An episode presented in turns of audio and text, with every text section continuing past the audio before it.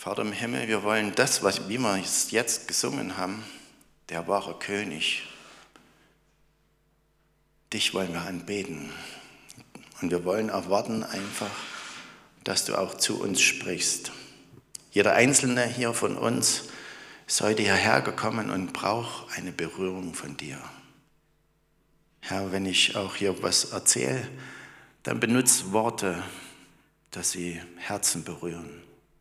Danke dafür. Amen.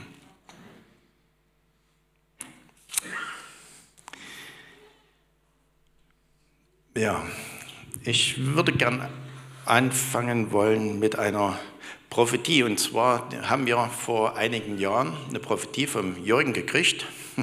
Ich weiß zwar jetzt nicht mal, ich hatte vor uns mal gefragt, wann ungefähr, aber das muss schon zwei, drei Jahre mindestens zurück sein, haben wir eine Prophetie gekriegt.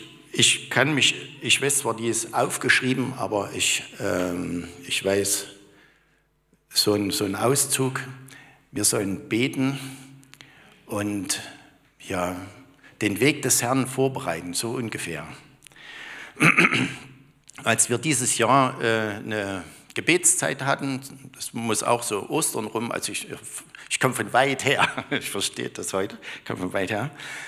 Und dann ging mir diese Prophetie durch den Kopf und, und dann bin ich auf diesen Text gestoßen oder besser gesagt immer wieder daran erinnert worden, als Jesus äh, das Abendmahl beendet hatte, ging er mit seinen Jüngern zum Garten Gethsemane. Und als er dort angekommen ist, lässt er die erste Gruppe ziemlich weit vorne stehen und dann geht er mit, meiner Meinung nach war es Petrus, Johannes und Jakobus, ein Stück weiter, lässt die dort wieder stehen und sagt zu ihnen, wachet und betet, damit ihr nicht in Versuchung kommt. Der Geist ist zwar willig, aber das Fleisch ist schwach geht dann noch ein Stück weiter und betet dort. Dann kommt Jesus zurück und findet sie schlafend. Und dann sagt er wieder, wachet und betet, damit ihr nicht in Versuchung fallt. Und geht wieder und betet. Ich glaube, das geschieht zwei oder dreimal, wird uns berichtet, dass er hingeht und, und sie schliefen immer wieder ein. Ich dachte dann so, na, bei Jesus ist es anders. Also ich habe mir das so mal bildlich vorgestellt. Jesus wusste ja, was auf ihn, auf ihn zukam. Von daher hat ihn vielleicht das Essen gar nicht so richtig geschmeckt. Bei den Jüngern kann ich mir das anders vorstellen. Die haben sozusagen gesagt, oh, so ein leckeres Essen, heute hauen wir mal richtig rein. Und dann wird der Magen so, ist der Magen so voll und dann wird man ja träge und dann schläft man auch schneller ein. So die Situation. Aber im, im geistigen Bereich habe ich festgestellt, ist es etwas anders. Da ist es so, dass Petrus derjenige ist, der hätte wirklich wachen sollen, weil er nämlich hinterher kläglich versagt hat. Aber diese, dieses klägliche Versagen ist nicht so schlimm, weil Jesus hat ihn wieder herausgeholt aus dieser Situation. Er hat gesagt, Jesus, äh, Petrus, liebst du mich? Und Petrus hat es jeweils beantwortet. Für mich ist aber, ich habe dann noch einmal nachgeguckt, wie viele ähm, Verse gibt oder Situationen in der Bibel gibt es, äh, die diese Situation des Schlafens halt beschreiben. Und da bin ich zu den zehn Jungfrauen gekommen. Die zehn Jungfrauen, die schlafen auch ein. Und ähm, dort steht, sie wurden alle schläfrig und schliefen ein. Und dann steht zum Schluss, so, Dankeschön, so wachet, so wachet nun. Dann gibt es die Sendschreiben nach Sardes. Dort steht, wacht auf und stärkt das Übrige, das im Begriff stand zu sterben. Ich dachte, was hat jetzt Schlafen mit Sterben zu tun? Äh, das ist durchaus möglich. Wenn du schläfst, entwickelst du dich ja nicht weiter. Also ist ein, und solange du stehen bleibst und dich nicht weiterentwickelst, stirbst du eigentlich, machst du einen Rückschritt. Also von daher ist mir das auch wieder eingeleuchtet. Und dann kommt noch mal äh, das Gleichnis vom treu, untreuen und untreuen Knecht. Und dort gibt es auch wieder glückselig jene Knechte, die der Herr, wenn er kommt, wachend findet. Und dort ist wieder dieses Wachen halt, dass wir nicht schlafen sollen. Nun werdet ihr euch fragen, was hat das alles damit zu tun? Für mich ist es immer wieder so eine Situation, ähm, wenn Gott spricht zu uns, was, wie gehen wir damit um? Was machen wir damit? Und mein Kopf ist recht, recht voll von, von äh, Dingen, die, die mich so in der letzten Zeit sehr bewegen, wo ich immer wieder sage, oh Herr, schenk, dass das doch, äh, dass irgendwie sich Dinge verändern, auch hier in der Gemeinde oder, oder dass, dass ich mich verändere, dass es noch klarer zum Ausdruck kommt, was alles so in uns sich bewegt oder dass, dass du besser wirken kannst. Jedenfalls ist immer wieder äh, bei, bei Petrus dann so, dass er die Zusage von Gott, von Jesus kriegt, weide meine Schafe oder hüte meine Schafe. Also dort bleibt Petrus nicht äh, dort stehen wie, okay, das ist wieder in Ordnung, sondern er bekommt einen Auftrag. Und äh, der Auftrag, den Jesus äh, uns ja auch weitergibt, den lesen wir in Matthäus 10. Wenn ihr aber hingeht und predigt und sprecht, dein Reich, der Himmel ist nahe herbeigekommen. Und es taucht sogar dreimal, das wusste ich vorher gar nicht, dreimal in der Bibel auf. Das, das Thema hat mich schon des Öfteren beschäftigt und ich habe festgestellt, dass im Prinzip Johannes das Gleiche sagt. Johannes sagt, denn das Reich tut Buße, denn das Reich der Himmel ist nahe gekommen.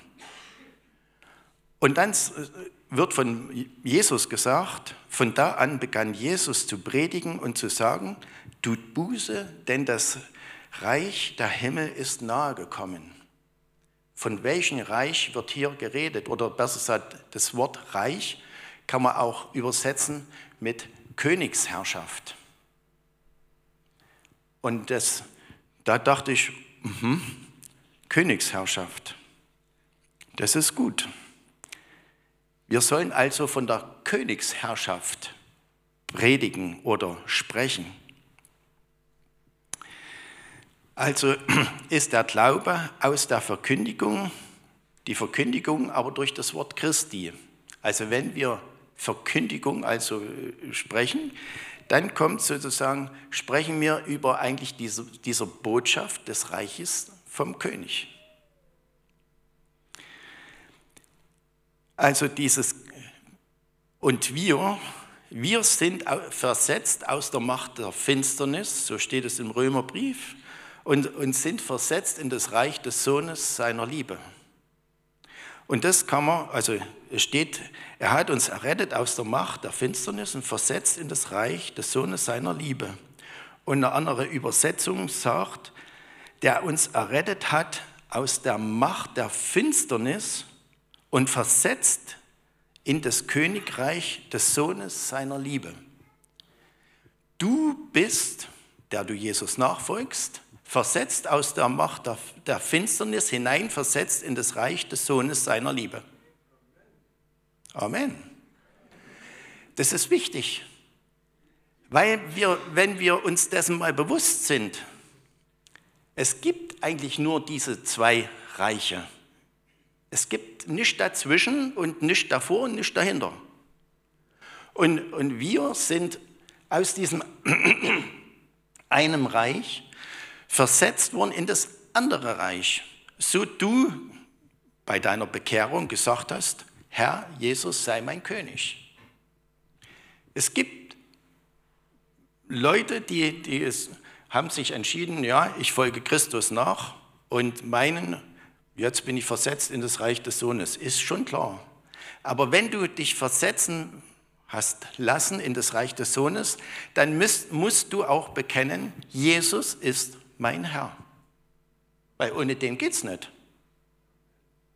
Es geht nicht ohne. Das ist ganz, ganz klar. Es ist, für mich ist halt, ich habe dann so für mich überlegt, äh, wenn wir im Reich des Sohnes sind, dann kommt es doch immer, und wir, wir sprechen, egal wo wir hingehen, vom Reich des Sohnes aus, dann kommt es eigentlich immer wieder zur Konfrontation mit dem Reich der Finsternis. Weil das Reich des Sohnes und das, die, die können ja nicht miteinander. Ja? Jesus sagt das, glaube ich, mal an irgendeiner Stelle. Ähm, darum hasst euch die Welt, weil sie von der Welt sind. Und die könnt ihr euch nicht hören, weil ihr von dem Reich Gottes seid. Also wenn du vom Reich Gottes bist, kann dich die Welt manchmal nicht verstehen. Deswegen gibt es auch manchmal so Konfrontation halt, wo das nicht weitergeht.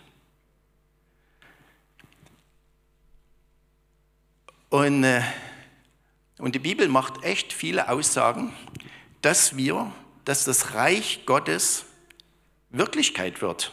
Im Vater unser zum Beispiel steht es drin, dein Reich komme, dein Wille geschehe wie im Himmel so auf Erden. Dort, ich meine, halt vielleicht, das kennt ja nur eigentlich jeder, Jesus möchte, dass das Reich hier auf die Erde kommt. Und wenn Jesus ja spricht, äh, das Reich ist nahe herbeigekommen, dann ist ja sozusagen ein, ein Reich greifbar nah. Für mich stand die Frage, von welchem Reich reden wir überhaupt? Manch einer hat ja so ganz andere Vorstellungen vom Reich. Das Reich, was weiß ich, ich will reich werden oder so, ja, aber von welchem Reich reden wir? Gibt es Demokratie?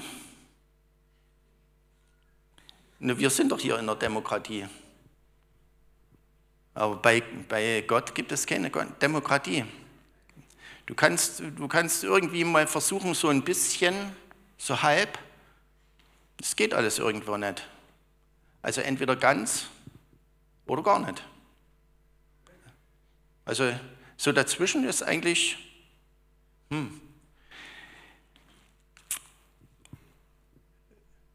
Wenn wir, wenn wir in der Apostelgeschichte reinschauen, und selbst bei Jesus findet man das in, in, in den vier Evangelien, dass immer, wenn, wenn Jesus von diesem Königsreich gesprochen hat, es auch Konfrontation gab mit dem anderen Reich. Nämlich in, insofern, dass es dann dahin kam, dass, ich glaube, Petrus war im Gefängnis, Paulus kam ins Gefängnis, die Jünger sind geschlagen worden, sogar gesteinigt worden weil sie ein anderes Reich verkündigt haben. Und da dachte ich, hm, verkündigen wir eigentlich heute noch dieses Reich? Oder sind wir so ein bisschen dahin geplätschert? So halb. Das Reich Christi.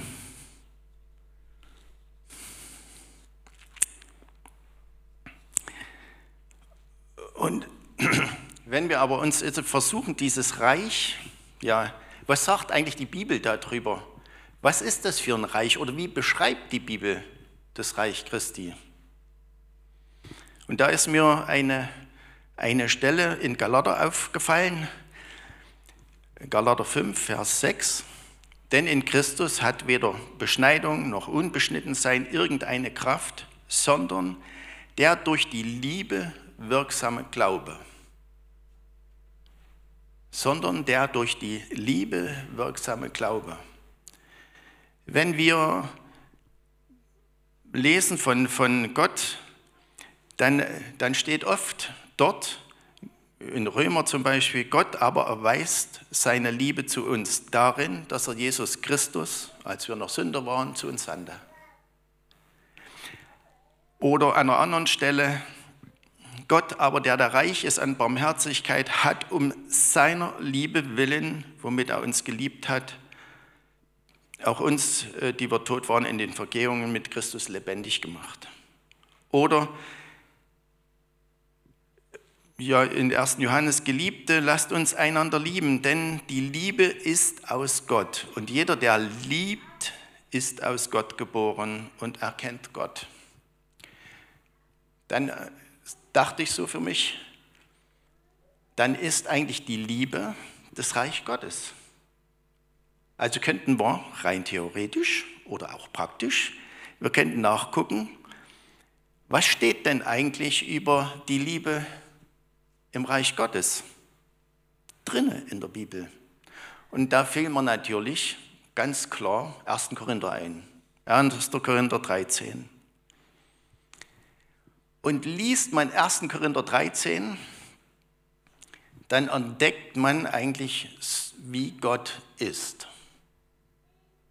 Gott ist Liebe, sie ist langmütig, gütig, neidet nicht, Liebe tut nicht groß, sie bläht sich nicht auf, benimmt sich nicht unanständig, sucht nicht das ihre, lässt sich nicht erbittern, rechnet Böses nicht zu.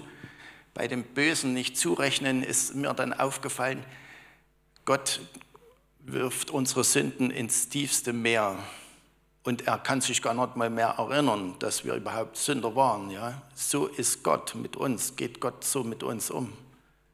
Und er hebt uns aber auf eine Position, dass wir Jesus Christus gleich sind. Das ist, ja, übersteigt manches Denken. Sie freut sich nicht an Ungerechtigkeit, sondern sie freut sich an der Wahrheit. Im Reich Gottes gibt es Wahrheit, da gibt es keine Ungerechtigkeit. Das gibt es nur im Reich Gottes. Im Reich der Welt gibt es das nicht. Man könnte sagen, eigentlich all die guten Sachen, die in 1. Korinther 13 stehen, ist das Ergebnis aus dem Reich Gottes, wo wir drin sind. Und alles, was im, in 1. Korinther 13 gesagt wird über die Liebe, das gilt jeden Einzelnen von uns, ganz besonders mir. Und oft kommt man an seine Grenzen. Ihr kennt es vielleicht schon, dass es so, so manche Herausforderungen gibt. Da wird jemand bevorzugt auf Arbeit, warum der gerade bevorzugt wird und ich nicht. Ich habe mir so eine Mühe gegeben, aber der andere ist schneller. Oder es gibt da jemand, der, der meint, er muss negativ über dich reden und das kommt dir zu Ohren und dann ärgerst du dich und ärgerst dich. Ärgerst dich immer noch? Darfst du nicht. Sollst du auch nicht. Die Liebe trägt alles. Es ist so leicht gesagt, die Liebe trägt alles. Wenn wir in der Liebe leben, kommen wir viel, viel schneller voran, weil die Liebe uns erfüllt. Wir, wir dürfen, wir dürfen einfach das abgeben, dieses negative Reden von anderen Leuten, das dürfen wir einfach Gott hinlegen und dürfen sagen, Herr, du kümmerst dich drum, du machst das. Und ich vergebe. Weil oft ist es so, dass wenn solche Dinge zu uns herankommen, dann ist es so, dass wir haben etwas in uns drinne. Und wenn wir dem nachgehen, fängt es an zu keimen und der Keim wird größer und ich werde ärgerlicher und ich werde saurer. Aber wenn ich das ablege und vor Gott bringe, dann bekomme ich wieder Frieden. Dann bekomme ich Frieden, der mich ausfüllt. Das bekomme ich aber bloß bei Jesus.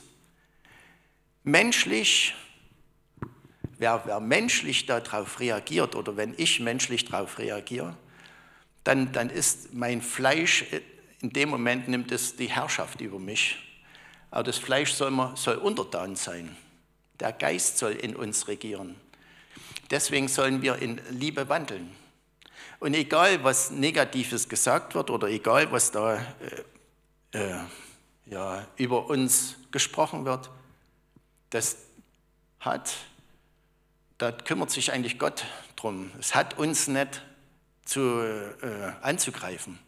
Wenn es dich aber angreift oder, oder mich und du ärgerst dich darüber, dann darfst du ganz genau wissen, das ist der Punkt, wo wir noch sehr im Fleisch leben.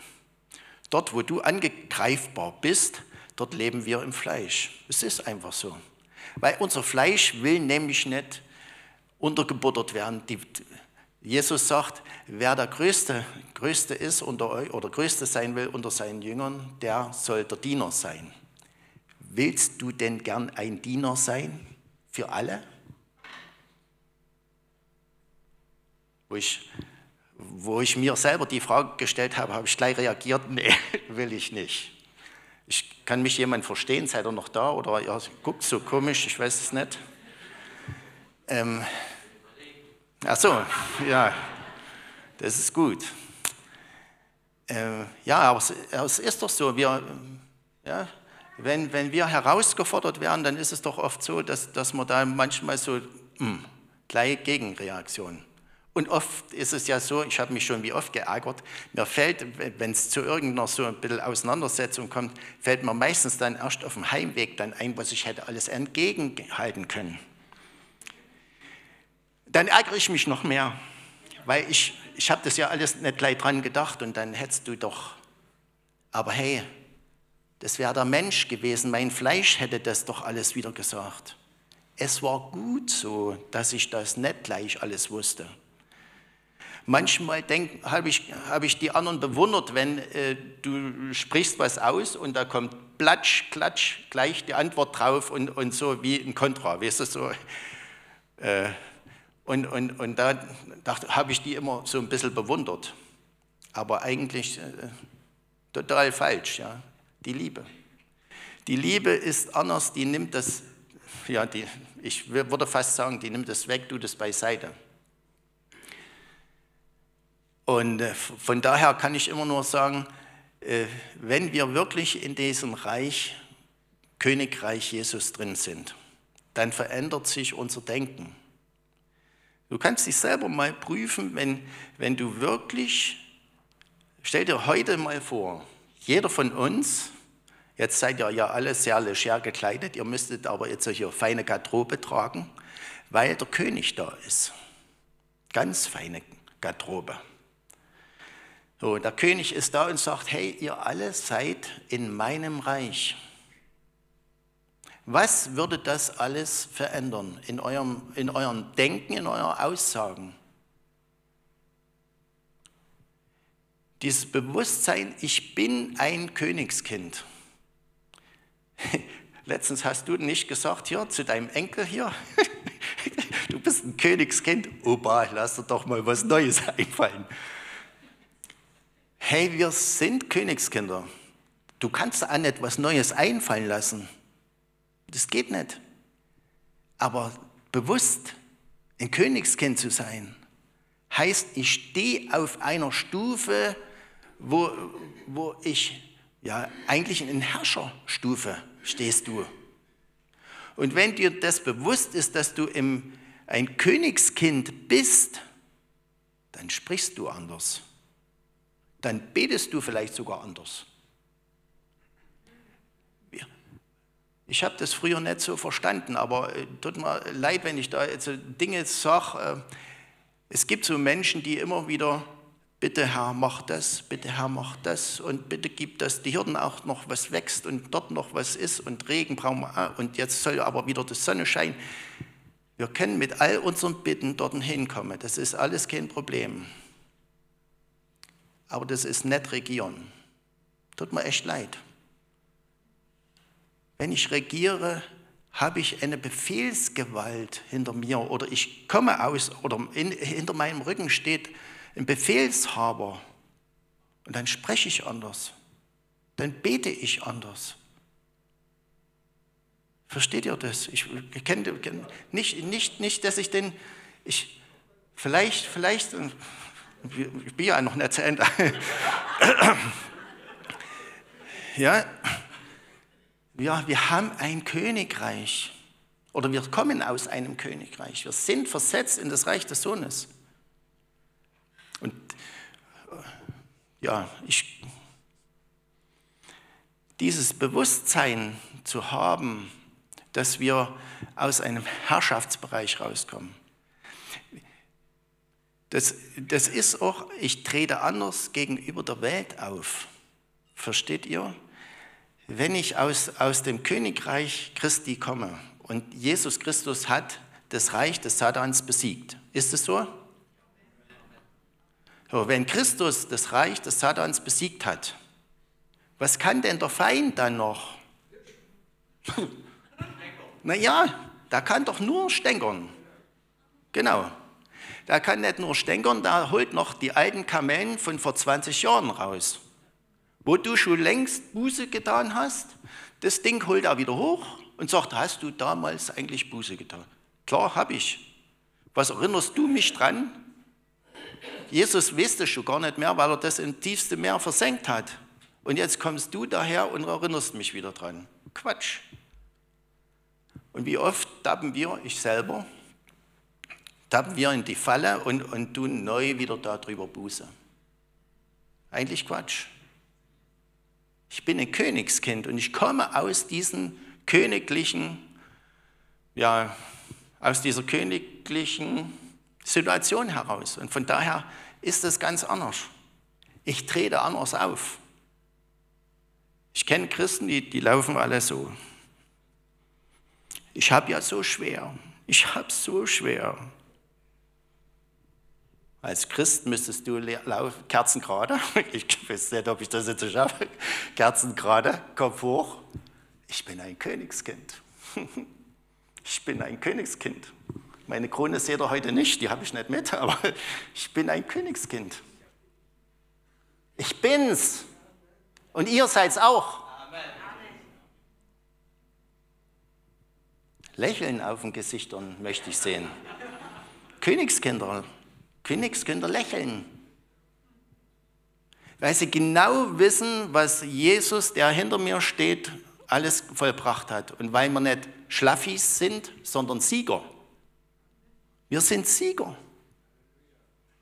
Den Tod besiegt, ja, die Krankheit, die, alles haben wir besiegt. Weil Jesus da ist, nicht, nicht weil ich, ich habe ich hab nichts gemacht, aber ich bin es wert, weil ich in sein Königreich bin. Ich bin in seinem Königreich. Wie? Ja, Amen. jeder sollte das so sagen können. Was für mich aber noch ein bisschen herausfordernd war, ist, als äh, denn in Christus hat weder beschnitten noch unbeschnitten sein irgendeine Kraft, sondern durch Liebe wirksame Glaube. Das ist eine große Hausnummer. Durch Liebe wird der Glaube wirksam. Das heißt, wandle ich nicht in Liebe, was ist dann mit meinem Glauben? Ja. Ich habe früher immer gebetet, Herr, mehre den Glauben, Berge versetzen. Ne? Das wollen wir doch alle. Wir, wir wollen doch im Glauben vorwärts gehen.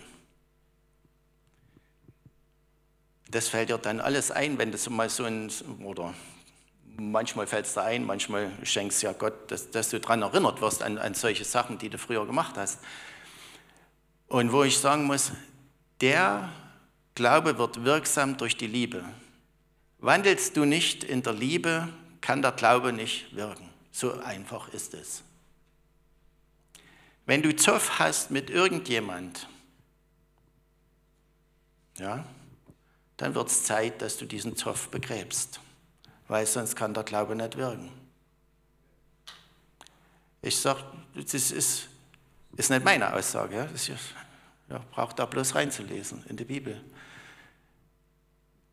Liebe ist das Größte, was stehen bleibt. Glaube, Hoffnung, Liebe. Und die Liebe ist die Größte, die bleibt. Und ich kann da immer nur neu sagen, Leute, wichtig ist, dass wir uns untereinander lieben. Oh, da gibt es ja sogar noch die Stelle, wenn ihr Liebe untereinander habt, daran wird die Welt erkennen, dass ihr meine Jünger seid ja, wie viel Liebe haben wir denn untereinander? Bei dem einen gefällt mir das nicht, beim anderen, da ist mir, keine Ahnung. Leute, wir, wir sind manchmal sehr menschlich an manchen Stellen, wo ich nur sagen kann, hey, es ist so, wir reagieren menschlich. Und selbst wenn das so ist, dann dürfen wir mit unserer Menschlichkeit zu Jesus kommen und er vergibt uns diese Menschlichkeit. Und wir dürfen einfach wieder neu anfangen. Und das ist gut so, das ist richtig. Aber wir sollten auch mal einen Schritt weiterkommen aus diesem ganzen Ding heraus und dass wir wirklich in Liebe einander begegnen können. Und ich wünsche mir, dass wirklich so ein Liebesschild oder Liebesbeweis halt unter uns immer wieder mehr und mehr zunimmt. Wenn andere hier oder fremde Leute manchmal hier reinkommen und sagen, hier ist eine andere Atmosphäre, dann staune ich immer darüber, dass andere so das mitkriegen, ich selber das nicht so äh, spüre oder merke. Also ist ja egal, aber wo ich sage, vielleicht haben wir eine Kultur, die äh, schon, wo, wo ein Keim der Liebe da ist, wo ich sage, oh, da könnte vielleicht noch mehr wachsen. Diese Liebe, die, die einfach wachsen kann, wo einer den anderen höher achtet als sich selbst. Ja, das ist alles, hängt alles damit zusammen. Wenn wir, wenn wir ordentlich darüber nachdenken, was alles im Reich Gottes so, so passiert und, und, und hin soll, Liebe, die uns trägt. Liebe, die uns verändert. Und Gott ist diese Liebe und diese Liebe ist durch Jesus Christus offenbart geworden. Und die Liebe Gottes ist ausgegossen, das steht im Römer 5, 5. Also da kann sich niemand jetzt rausreden. Die Liebe Gottes ist ausgegossen in unsere Herzen. Leute, die ist ausgegossen durch den Heiligen Geist. Also jeder, der mit dem Heiligen Geist schon mal was gehört hat und weiß, dass er in uns lebt, ne? und da kann sich eigentlich keiner rausreden, da ist die Liebe, ist ausgegossen worden in dein Herz, genauso in meins. Und jetzt ist die große Herausforderung, wie gehen wir damit um? Ja, Jetzt weiß ich nicht mehr weiter. Nee, nee. Ich kann nur sagen, ich höre aber hier auf und entlasse das alles so. Ihr könnt selber drüber nachdenken oder habt vielleicht was zum Nachdenken. Die Liebe. Die Liebe, wie groß ist sie in deinem Herzen? Kannst du noch wachsen? Kannst du noch zunehmen? Oder hast du schon Oberkante-Level erreicht? Ausgegossen in dein Herz. Die Liebe der Glaube, der durch die Liebe wirksam wird. Ich wünsche euch, dass ihr da hineinwachst, dass, dass ihr das begreift und, und viel mehr noch aufnehmen könnt. Und 1. Korinther 13 ist so eine große Herausforderung, wo ich sagen kann, wow, es ist eine ganz schöne Hausnummer, wenn du dort sagen willst, Liebe trägt alles, duldet alles. Oh, oh, oh. Aber wir sind aufgefordert, dorthin zu kommen weil wir in seinem Reich sind. Gott möge euch das Wort in euer Herz tief eingraben und euch segnen. Amen.